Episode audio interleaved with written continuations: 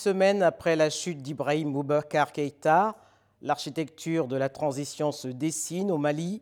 La junte qui avait promis une transition conduite par des civils a créé un poste de vice-président qu'elle s'est octroyé. Elle s'est donné 18 mois pour rendre le pouvoir. Cheikh Omar Sissoko, bonjour. Bonjour. Vous êtes une des voix du M5 RFP, mouvement à l'origine de la contestation qui a conduit le 18 août à la chute d'Ibeka.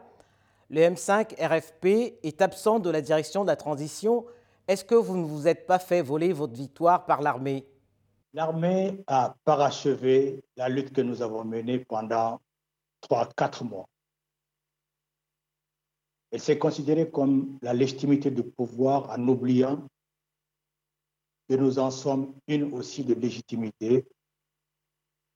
Et elle a oublié de collaborer avec nous. Nous aurions pu aller très, très vite, puisque nous avions les éléments politiques et les éléments de langage pour pouvoir dessiner les contours d'une charte et mettre les organes en place avec la feuille de route. Donc, même si nous n'avons pas été triblés, il n'y a pas eu de collaboration comme cela se devait.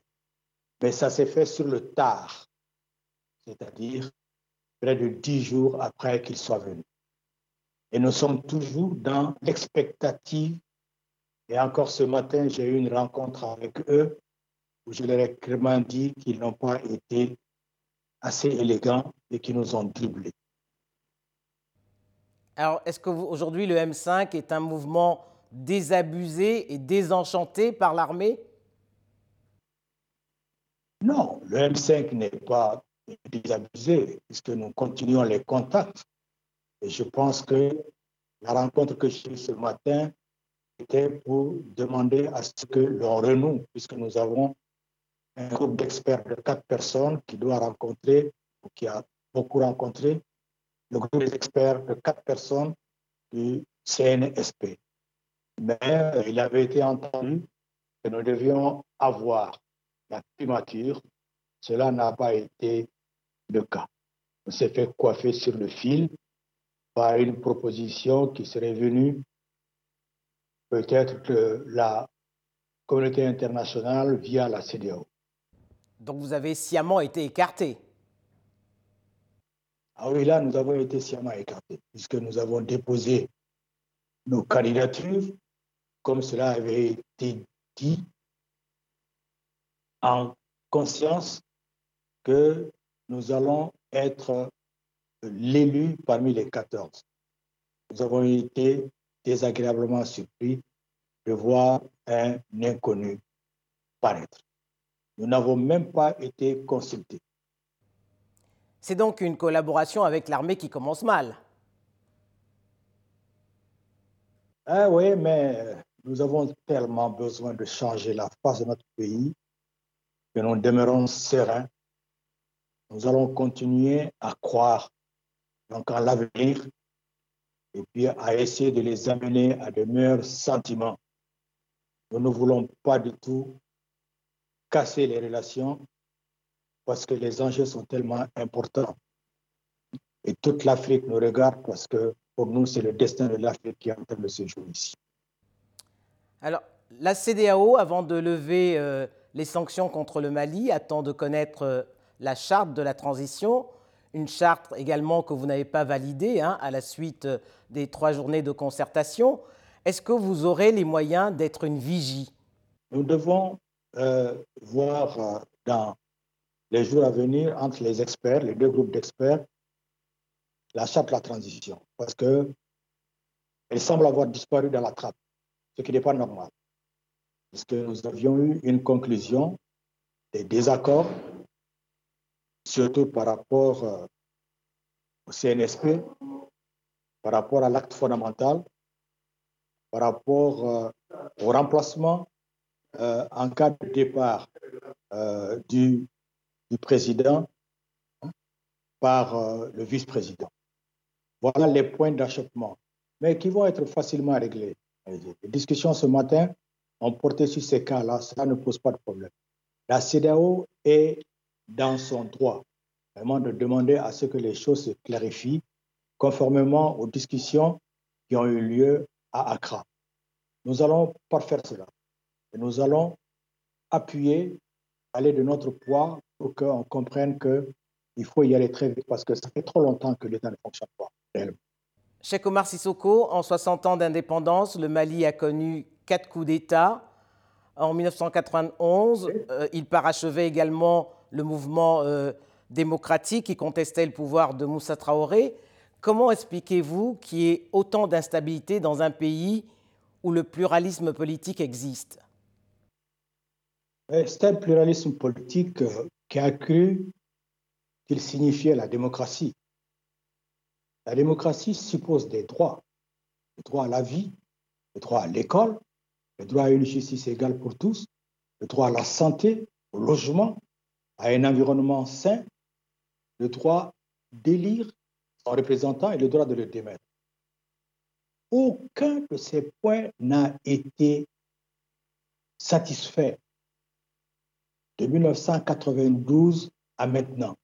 Alors vous comprenez que l'insatisfaction régnant, plus l'insécurité, plus les forfaitures, les crimes économiques et l'impunité que les gens se mettent donc à sortir dans la rue, à exiger le changement et finalement à nous amener, nous, à créer le M5, Rassemblement des Fronts Patriotiques, donc pour demander la démission du président. Et c'est là qu'il y a eu le coup d'État. C'était la même chose en, en, 1991, la même chose en 2012.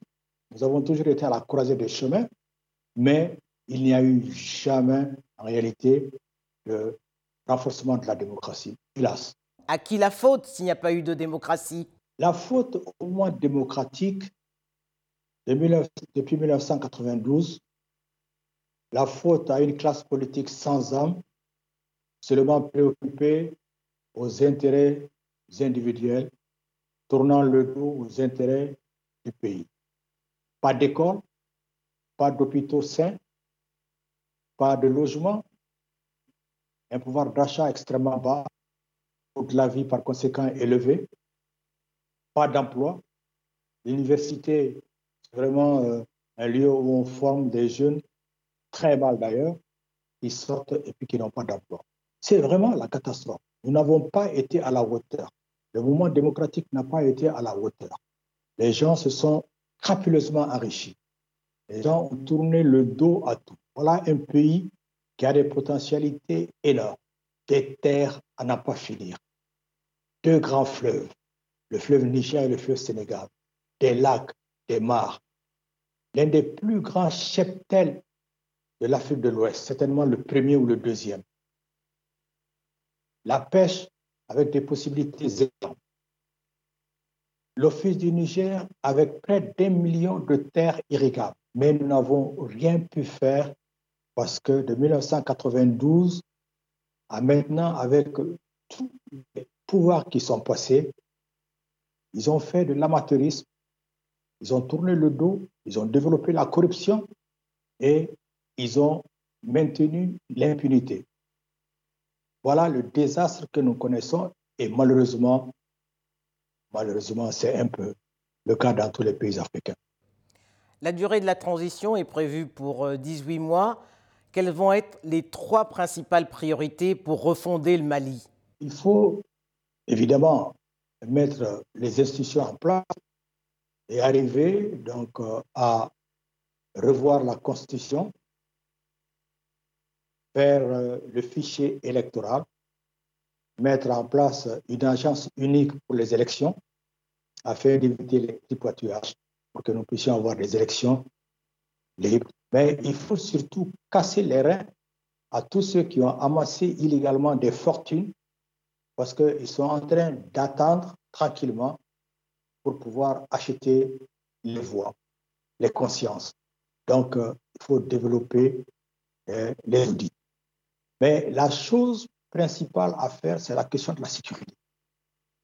Il faut doter l'armée et les forces de sécurité de moyens professionnels logistique qui puisse leur permettre de sauver la patrie contre les hordes terroristes, contre les narcotrafiquants et puis contre le banditisme qui se développe sur toute l'étendue du territoire.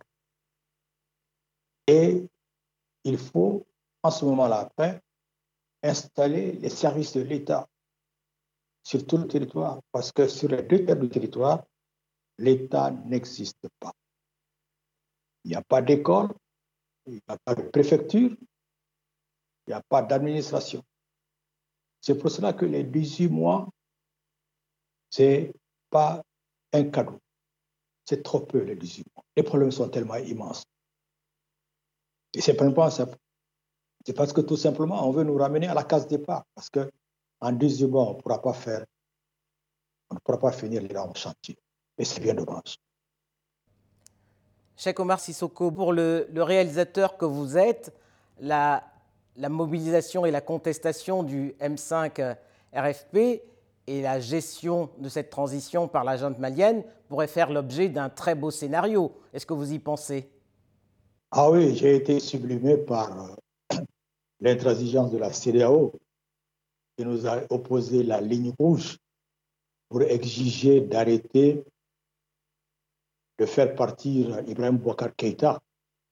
La ligne rouge signifie qu'elle ne doit pas être enjambée pour faire partie d'un président qui est démocratiquement élu.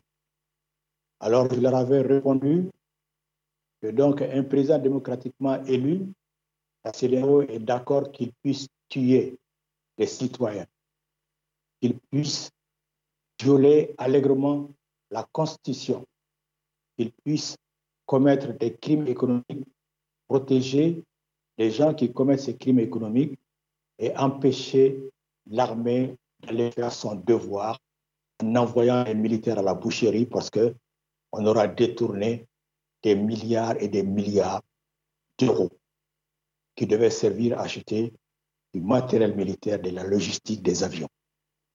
Alors c'est pour cela que j'ai dit, j'ai déjà le titre de mon prochain film, la ligne rouge. Cheikh Omar Sissoko, merci. C'est moi, Denis. Merci beaucoup.